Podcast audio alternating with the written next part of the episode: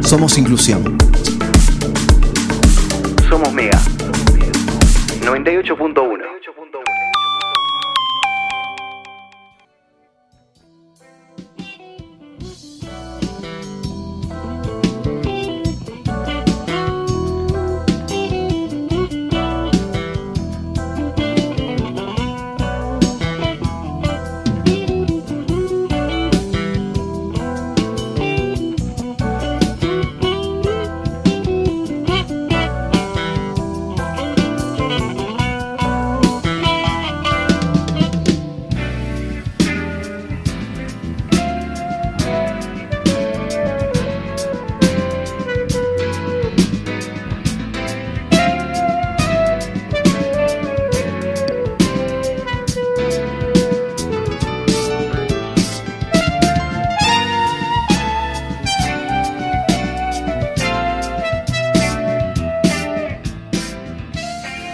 8 y 43 de la mañana en la República Argentina y llegó el momento más esperado de la quincena, claro que sí, porque estamos en comunicación. Arrancamos con un...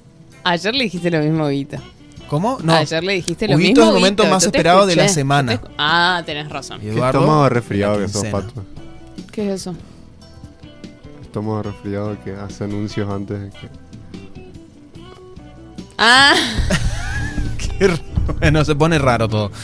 bueno, no importa. ¿Peina? ¿Y ¿Qué eso? es Ah, pensé que teníamos intro especial. No, la intro especial es que los cumpla feliz, primero, para empezar. Muy buenos días, Eduardo Galac, ¿cómo te va? ¿Cómo están por ahí? Muchas gracias por el saludo. Pero felicidades, ¿cómo pasaste? La pasé espectacular, la verdad. La pasé viajando, que es lo que más me gusta, así que qué mejor. Bien ahí. Qué lindo. Eh, y hacer, Sí. ahora estabas, anoche estabas tomando un avión, ¿puede ser? ¿Estabas acá en Corrientes? No, casi, casi, Ah. pero me, me bajé antes de llegar a Corrientes. No, no, volví a casa. volví a Bueno, casa. será la próxima entonces. Dale. Eduardo, eh, hoy vamos a hablar de, de algo que, que por fin nos compete, de lo que podemos este, opinar, arre que siempre hacemos eso, pero la noticia, la información, el pulso de la verdad a diario. ¿De qué vamos a tratar hoy? Exactamente, exactamente. La columna de hoy es sobre una tecnología, vamos a decir así, que, que ya no se usa más, que fueron los noticieros cinematográficos, y que tiene mucho, creo que ustedes van a poder ahí aportar sobre la pregunta que la dejo ya en el aire, o sea, spoileo el final de, de esta película, que es si, si los noticieros, vamos a decir los noticieros cinematográficos o ahora televisión o ustedes mismos de la radio, están para informar o para formar. Esa sería como la pregunta que dejo tecleando. Nada, para que trabajen con sus respectivos psicólogos, psiquiatras o quienes, con, con quien- quienes ustedes quieran. Para Pero es la pregunta que tiene. sí.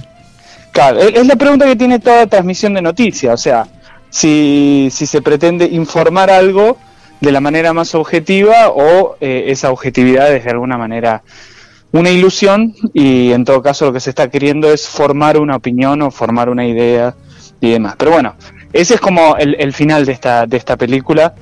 Si quieren, avancemos en la columna y al final discutimos un poco sobre esto. Dale.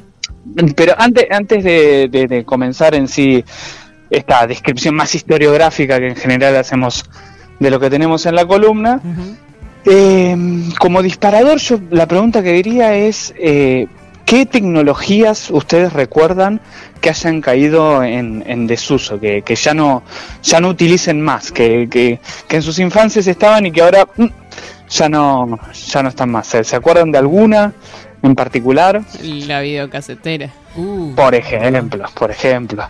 Si, habré, si, si- si habremos grabado cosas. ¿Se acuerdan del, del pistillo ese que se sacaba porque si no quería seguir Ah. grabando más, no se podía grabar más encima, pero que le podías poner cinta? Sí. claro, ¿eso era en los, cas- en los cassettes, en las videocaseteras también? En los videocaseteras también, claro. Sí, sí, sí, sí. Claro. Sí, sí, la- de- eh, era bastante similar la, la tecnología ahí. Eh, yo me acuerdo también del Viper. ¿Se acuerdan del Viper? Uh, Una- una- me explicaban cómo funcionaba, que había que llamar a una centralita y pedir que le avisen a alguien más, una cosa así. Sí, sí, sí, tal cual. Y nosotros nos quejamos por los 140 caracteres. y en ese momento, no sé cuántos eran, pero era una palabra que creo que podías enviar en los más tecnológicos. Nosotros era directamente, te sonaba un bip que tenías que llamar para preguntar ¿Qué pasó? era lo que había pasado. No, una, una cosa totalmente Era un en timbre. desuso. Claro. Los CD de música, Eduardo, nosotros escuchábamos cumbia en mi casa. Mirá, mirá, yo eh, eh, tecnología que siempre eh, insulté fueron los Dixman. Mm, Porque a mí me gustaba mucho ir por la calle y saltaba cada dos por tres Claro. el, el disco. Eh, esa tecnología siempre falló, por lo menos Bueno, en mi y caso. ayer, ayer con una amiga este, me preguntaba, tengo unos rollos que, que están este, rebobinados, rollos de fotos, y, y no sé qué hacer, ¿será que sirven todavía? Creo que tienen 20 años. Y le decía, acá en Corrientes al menos hay un solo laboratorio que todavía revela, y tenés que llevarle y esperar por lo menos una semana o dos semanas hasta que junten varios rollos y poder usar un, Mm. un- los químicos por una vez, digamos. Claro. Y pensar Mirá. que antes, antes que sea hace 20 años, en una hora tenías las fotos Claro. Eh, reveladas y, y ya amplifi- ampliadas, ¿no? Seguro, seguro. Lo mismo, le, vamos a decir así, en general la impresión de fotos, Claro. el álbum de fotos, de, Claro. te, invi- te invitaba a la casa de otro y te mostraba, ¿o ¿no? Todas esas son tecnologías y muchas de estas que estamos hablando, tecnologías de la imagen o de, de, de audios, que cayeron en desuso. Y hoy la columna va también a una tecnología que cayó en desuso, que fueron los noticieros cinematográficos, ¿no? Y, y paso a definir qué es esto de los noticieros cinematográficos.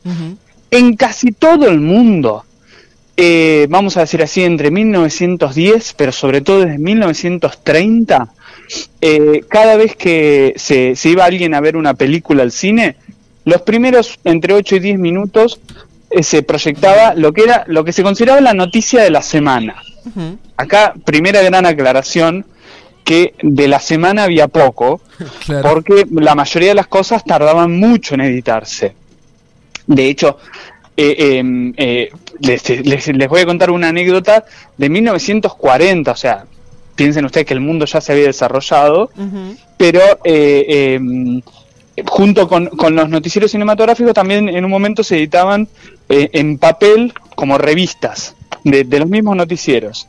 Ah, mira. Y el, el gran acontecimiento, el gran acontecimiento había sido que el, salían los jueves en Argentina. El jueves por la mañana había habido un incendio y por la tarde pudieron mostrar las imágenes. O sea, ese fue como eh, eh, eh, la noticia de tapa. Estaban felices, no, no tanto por el incendio, digo, pues la, la noticia Claro, pasó en el segundo orden, sino porque pudieron, en el lapso de unas 8 o 10 horas, eh, editar un material. Ese fue como el, el- el suceso de la semana. La. No tanto la noticia, sino la edición. Pero bueno, vamos a ordenar. Esta, esta columna eh, va a tener muchas fechas. Vamos a ir y venir un poco por el tiempo para, para explicar un poco eh, esta columna. Que lo primero que hay para decir es que no es, no, es, eh, no es para ver una cosa, quiero decir, no es como otras veces que hemos visto un film o algo, sino que es un género. Es un género, como decía antes, que ya está en desuso, que se filmaba la noticia, se editaba, acá palabra clave vamos a tener hoy, edición, ¿no? Esta idea de, de editar una noticia, eh, y después se mostraba en, en los cines durante toda una semana, quedaba ahí 8 a 10 minutos, no importa la película que ibas a ver, la noticia de la semana era la, la- la misma, ¿no? Em, esta, el- eh, eh, esta tecnología nació más o menos, se calcula, a fines del siglo XIX. Para ser más precisos, eh, eh, empieza a nacer en, en- en- a- en los últimos años del, del siglo XIX y se materializa en los primeros del siglo XX. Hago un, hago un brevísimo raconto de lo que hablamos en la primera columna. Yo sé que ustedes todos los días vuelven a escuchar las columnas que, hacemos y esto se lo saben de memoria, pero por si hay algún desprevenido vamos a, a repetir algo de lo El que público se renueva. Claro. el público se renueva diría la, la- la- la chiqui que también les aviso que apareció en muchos noticieros cinematográficos la, la chiqui y no es chiste Ya era una señora. Sí, sí, sí. Ya, va- va- va- podemos agendar una columna exclusiva para la chiqui, porque no, hay gracias. mucho para. No, no, yo no, lo, no, no lo banco. no banco eso. Bueno, bueno. Después hacemos reunión y, y- y decidimos. Aparecían los noticieros Dale, de grabados medievales también, dicen. A tanto no llegó, a tanto. Ah. Creo, la verdad que creo que eso no es verdad, porque no se habían inventado los noticieros, nada más que Ah, por es- eso. Es cierto. Eh, pero eh, les decía, re- repaso un poco de, de la, de la historia del cine, ¿no? De- eh, en general se cree que el primer film eh, exhibido fueron Los Hermanos Lumière en 1895. Poco tiempo después, muy poco tiempo después, se em, proyecta eh, ese mismo film en Argentina. ¿no? Eh, eh, apenas unos 6-7 meses después llega a la Argentina el, film, em, estos de, los hermanos Lumière. Dentro del público que estaba ahí, eso, eso lo- lo trae un eh, empresario teatral que se llamaba eh, Francisco Pastor y un otro español. Hay, acá hay mucho inmigrante, ¿no? Tenía que ver mucho con, con la inmigración. Eh, dentro del público, que eran cuatro personas, estaba este pastor, Pe- Pelicero, otro español, un, em, eh, eh, un belga que era eh, Henry Lepage, que era el, el que financiaba todo esto, y un joven austrohúngaro que se llamó Max Glucksmann. Sí, eh, personaje importante, diría el personaje importante de, de la historia de, de hoy. El público estaba, se fascinó con, con esto que estaba viendo y entonces al poco tiempo eh, filma junto con eh, Eugenio Pi eh, la primer- lo que se considera la primera película argentina que está perdida, que se llama La Bandera Argentina, eh, apenas un año después. ¿no? Ese sería como el, el nacimiento del cine en la Argentina. Max Glucksmann, justamente, que después se transformó en un empresario muy importante, entre otras cosas, se dice que es el descubridor de, de Gardel, digo, Ah, es mirá. por lo menos quien lo lanza a la fama como productor, ¿No era dueño, Sofovich el que descubrió todo? bueno, se- sería, sería, sería el, padre de Sofovich. Ah, el padre. El- el- ponele que sea el padre eh, artístico de Sofovich, este Glucksmann. Eh, dueño del Teatro Grand Splendid en, en Capital, que es un, es un teatro cine muy importante. Hoy está la librería Ateneo, parada, obligada si van para Capital Federal, ir a, a- ver esa estructura, esa arquitectura que es hermosa.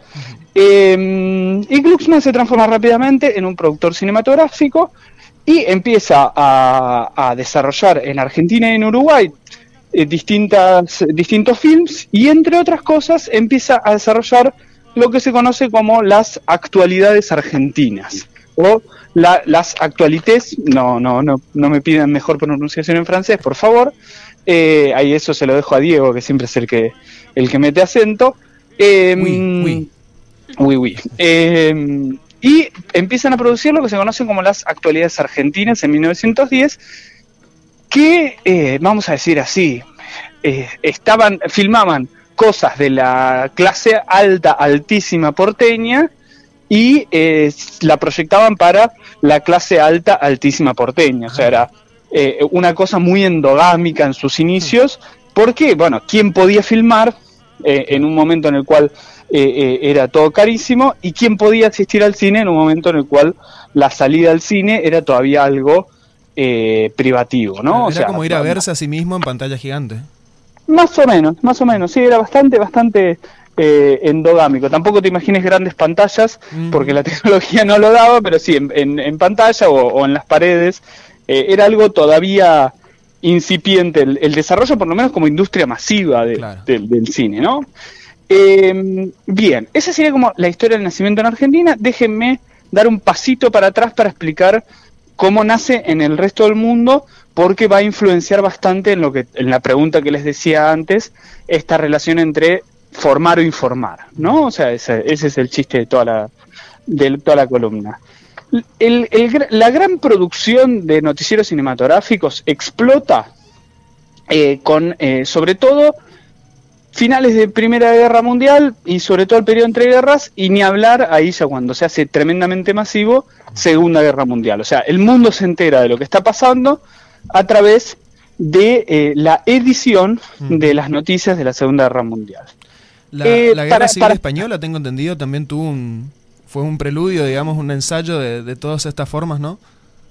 Eh, en a ver, primero, en general, eh, es feo decirlo así, pero las guerras han sido grandes propulsores en la humanidad de tecnologías. Ah, no solo de tecnologías bélicas, sino también de un montón de otras tecnologías. Podemos llegar a preguntarnos, si queremos ser un poco kamikazes, si eh, el periodismo es una tecnología bélica o no. Digo, lo, lo dejo ahí picando para sus conscientes o no. Eh, pero sí, efectivamente las guerras han sido grandes, eh, grandes polos de, de desarrollo de, de distintas eh, tecnologías, insisto, no solo bélicas, sino también de estas, la- las informativas. Em, en, en- hago una breve historia de cómo nace la gran industria eh, de noticieros cinematográficos en el mundo. Eh, más o menos por la misma época en la que los hermanos Lumière proyectaban los primeros films, uno de los, de los que participa en eso fue eh, Charles Pathé, un empresario francés, que rápidamente copó la parada en eh, la producción de, de- de lo que en Francia se llama las actualités y que se conoce en Argentina como noticieros cinematográficos o en inglés newsreels. Que eh, de hecho la- la- esta empresa compra los derechos para eh, Gran Bretaña y genera los eh, lo que se conoce como los British Pathé. Y empiezan, de- sobre todo en 1910, a copar, eh, insisto, el mercado de las noticias eh, cinematográficas, con una técnica que también va a, a- a tener efectos en Argentina, en un ratito voy a desarrollar esto, que es comprando la exclusividad de los cines. Quiero decir, Ah, si vos, si vos tenés los cines, eh, ponés la noticia que vos querés. Digo, cualquier semejanza con ser dueño de un canal de televisión y elegir el, el- eh, la bajada de línea de, de televisión, de radio, lo que sea, no quiero meterme en problema con ustedes, muchachos, pero digo, en general No, acá es hay democracia hay- pura esto. Democracia pura, me encanta. Eh, pero quiero decir, en general hay una, mm, una correlación entre eh, la, la- vendría a ser la, la industria cinematográfica y el capitalismo ya desde sus inicios. Entonces, la técnica que usa eh, eh, Paté para rápidamente copar la parada es asociarse, entre otros, con Gaumont, que es dueño de los cines eh, en Francia, que todavía hay muchos en, en el resto del mundo, acá en Argentina eh, también. Y entonces, si tenés los cines y tenés las noticias, vos elegís qué tipo de cosas proyectás en pantalla y ponés las noticias que vos querés eh, mostrar. Esa es la manera en la cual se desarrolla una tecnología. Ahora sí, ya me pongo a explicar un poco más eh, qué es lo que eh, qué es lo que se muestra.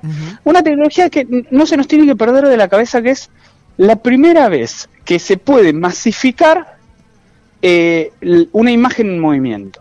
O sea, ¿contra qué otras contra qué otros medios de comunicación compite?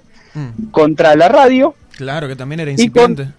Esa, eh, eh, sí, eh, pero ya está bastante instalada. O sea, eh, eh, sobre todo hasta 1930, la radio es claramente el medio de comunicación, sobre todo es el medio de comunicación más inmediato que hay.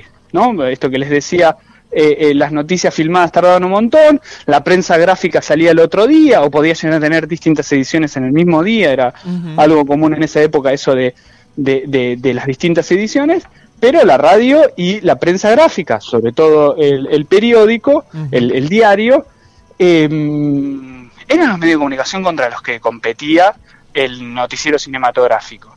Y el noticiero cinematográfico pone eh, en, en- en pantalla justamente la posibilidad de ver en movimiento cosas que la gran mayoría de las personas no podían ver. Quiero decir, desde la imagen del presidente moviéndose, eh, o de un deportista, o de un artista famoso, es la primera vez que la gente lo puede ver. Entonces fue algo realmente eh, disruptivo para lo que se venía haciendo, ¿no? ¿Cómo O sea, ya no es solo Irigoyen, escucho- por ejemplo? por ejemplo, por ejemplo, digo, La eh, el- eh, el, el bigote moviéndose de, de Uriburu. Creo que fue el primer discurso presidencial filmado, ¿no? Hasta eh, eh, eh, con ese dato me mataste y me dejaste un poco un poco tecleando, Sí. no sé si fue el primero o no. Eh, en general, ya, ya, ya lo he dicho, no soy muy amante de tratar de rastrear el primero porque siempre va a saltar Claro, alguien y te va a decir, siempre hay cintas perdidas, hay que entender algo de todo esto.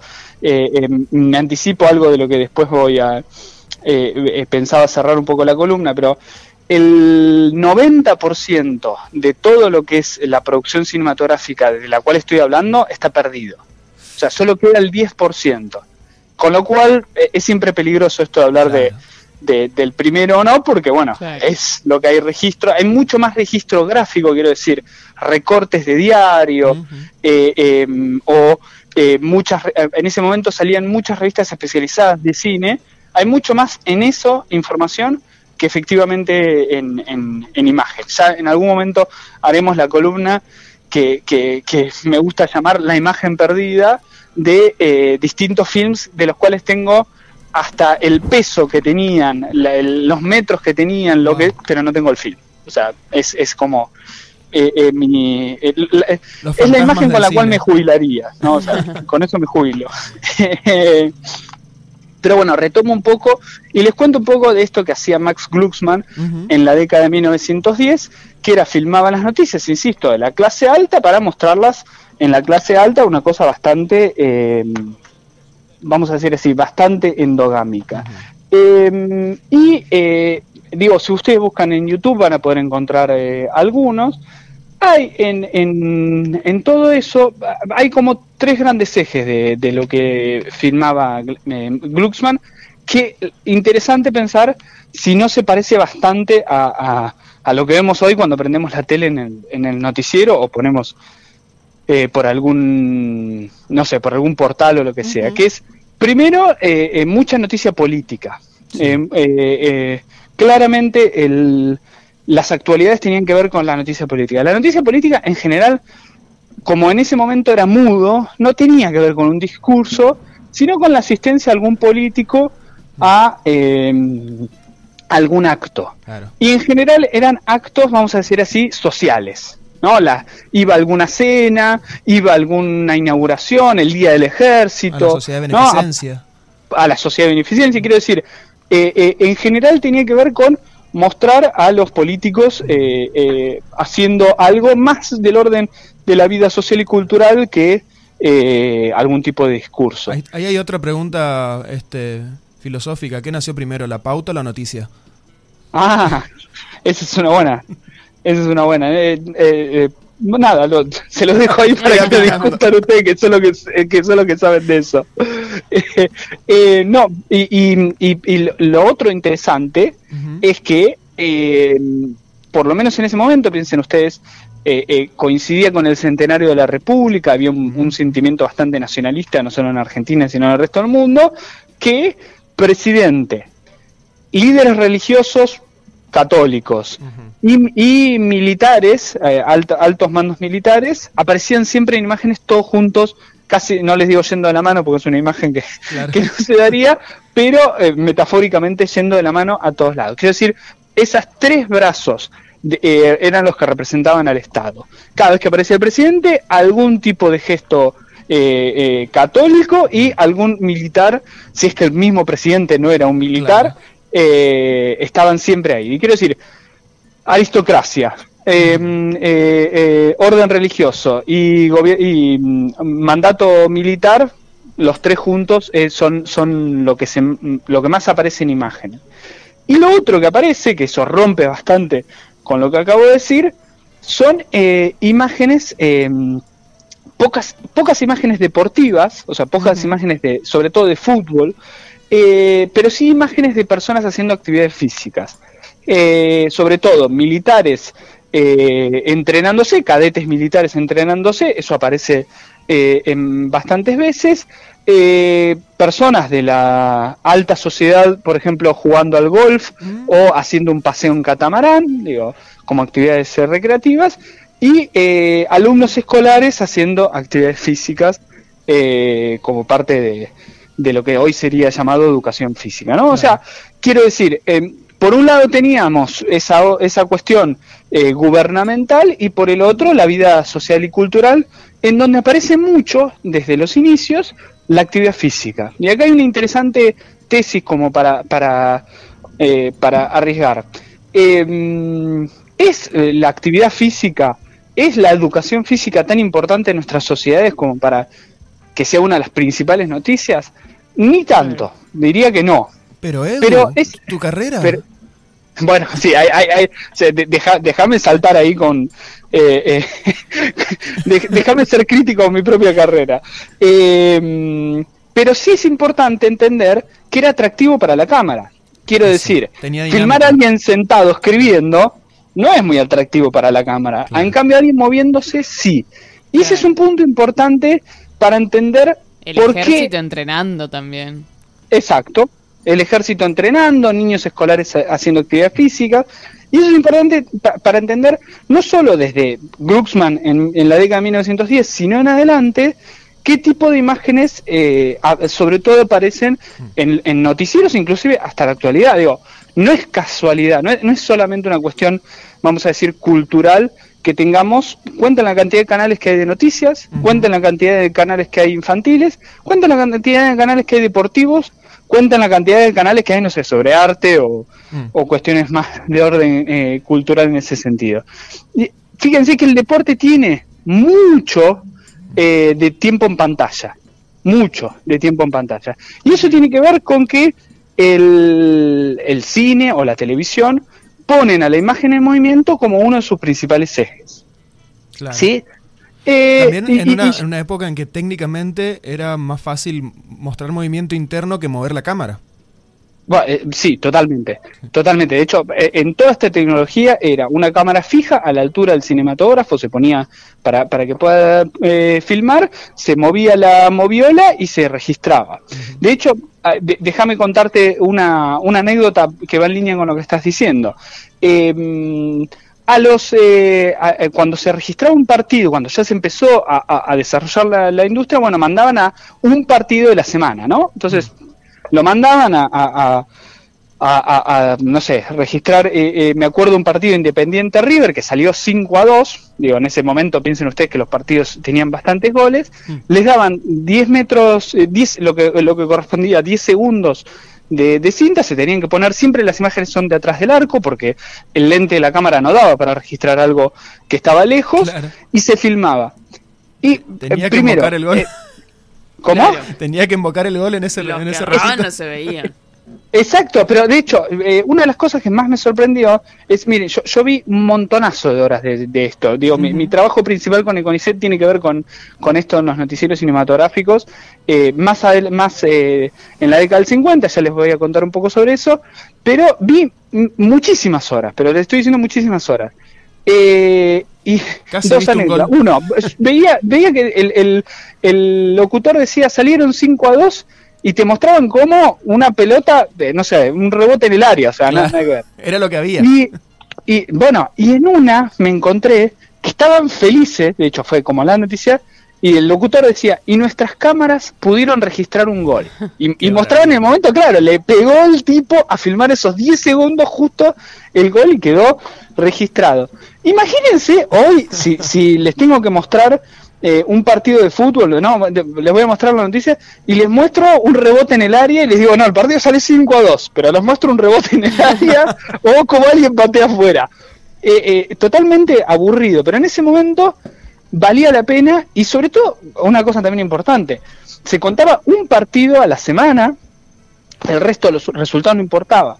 Con lo cual ahí ya empiezo un poco a meterme en esto que les decía de si queremos formar o informar con los medios de comunicación, porque eh, no quedan, o sea, eh, se jugaban 10 partidos el fin de semana, se comentaba uno y no, no había una suerte de, por lo menos lo- los documentos nos muestran un sentimiento de culpa de, bueno, te muestro una parte y me callé de los otros nueve, que no te mostré nada, no te dije nada. Se mostraba un poco y eso era la noticia de la semana Claro. y elegían qué partido vendría a ser. Mandaban a alguien a registrar y la noticia de la semana iba a ser lo que ellos iban a mostrar, no lo que iba a pasar. No es que eh, eh, en- fueron a registrar el partido River Independiente y en el a, a cinco cuadras estaba jugando Boca Racing y pasó algo, no, eso no se contaba, no, no, no era necesario narrarlo. Eso es muy interesante cómo tiene que ver con la edición, la elección de qué noticia mostrar y, y- y cuál no.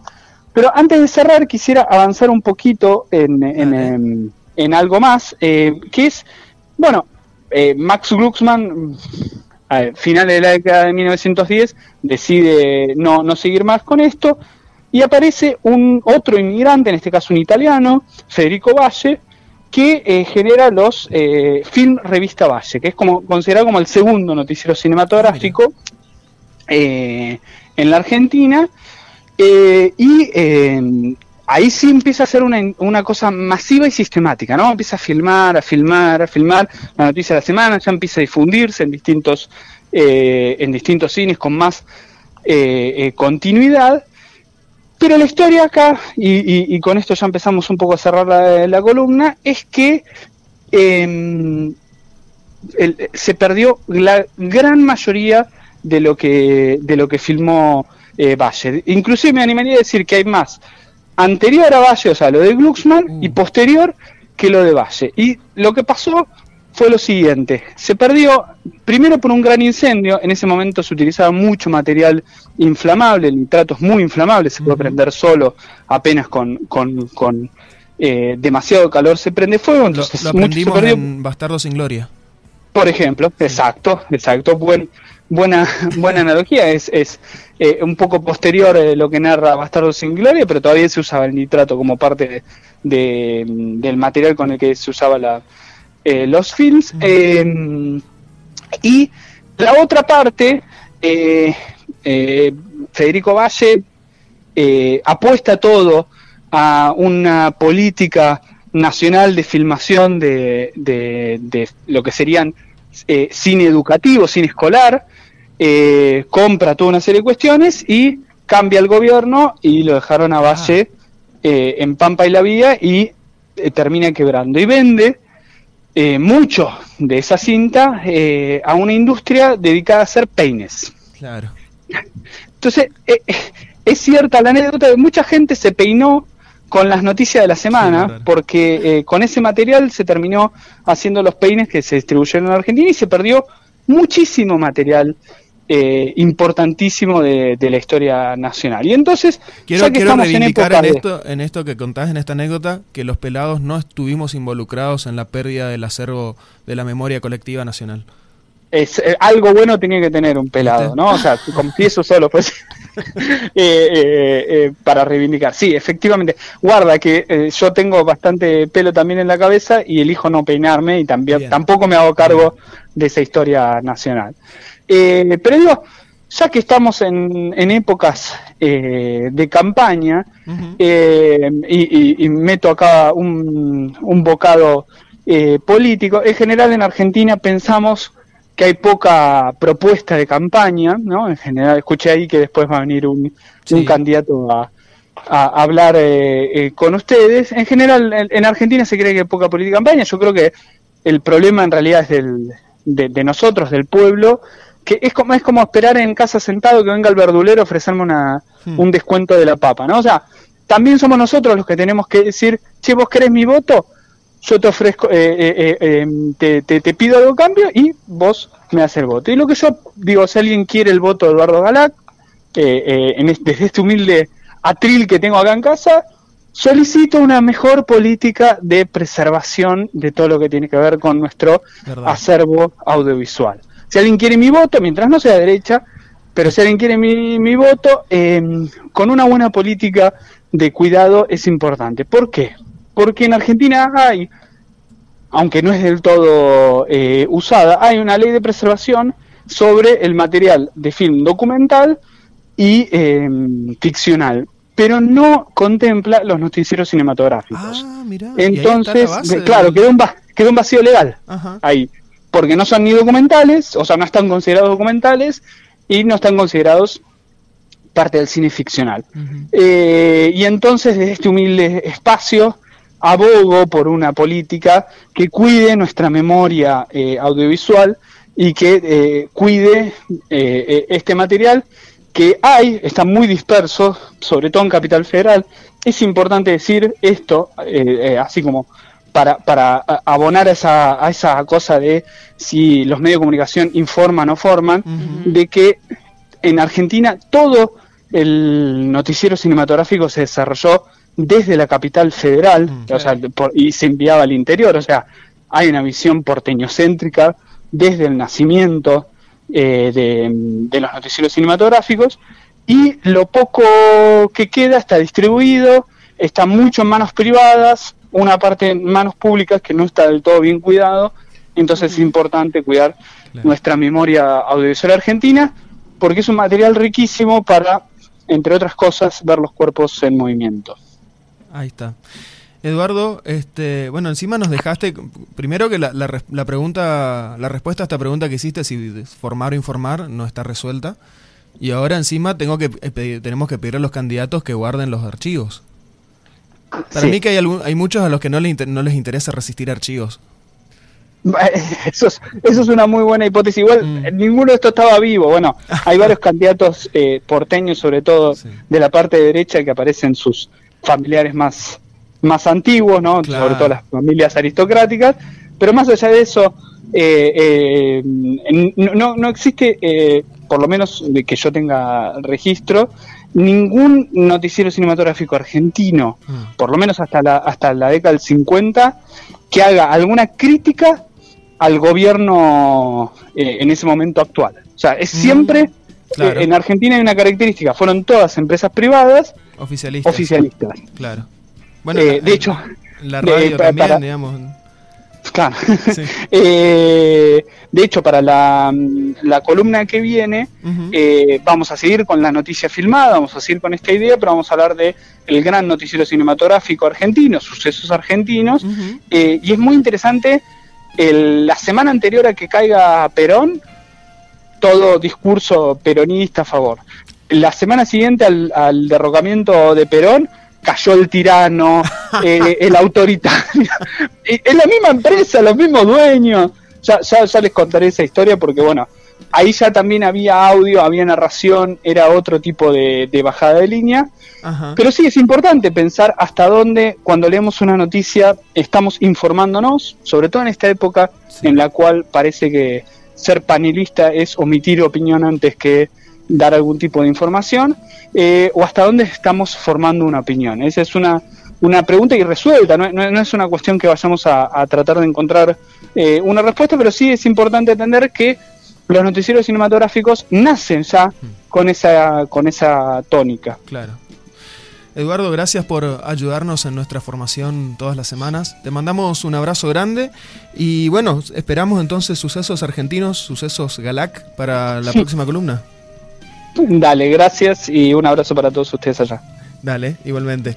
Ahí estaba Eduardo Galac como, como siempre, como cada 15 días, haciéndonos reflexionar sobre eh, esto que, que hemos dado en llamar los cuerpos en movimiento.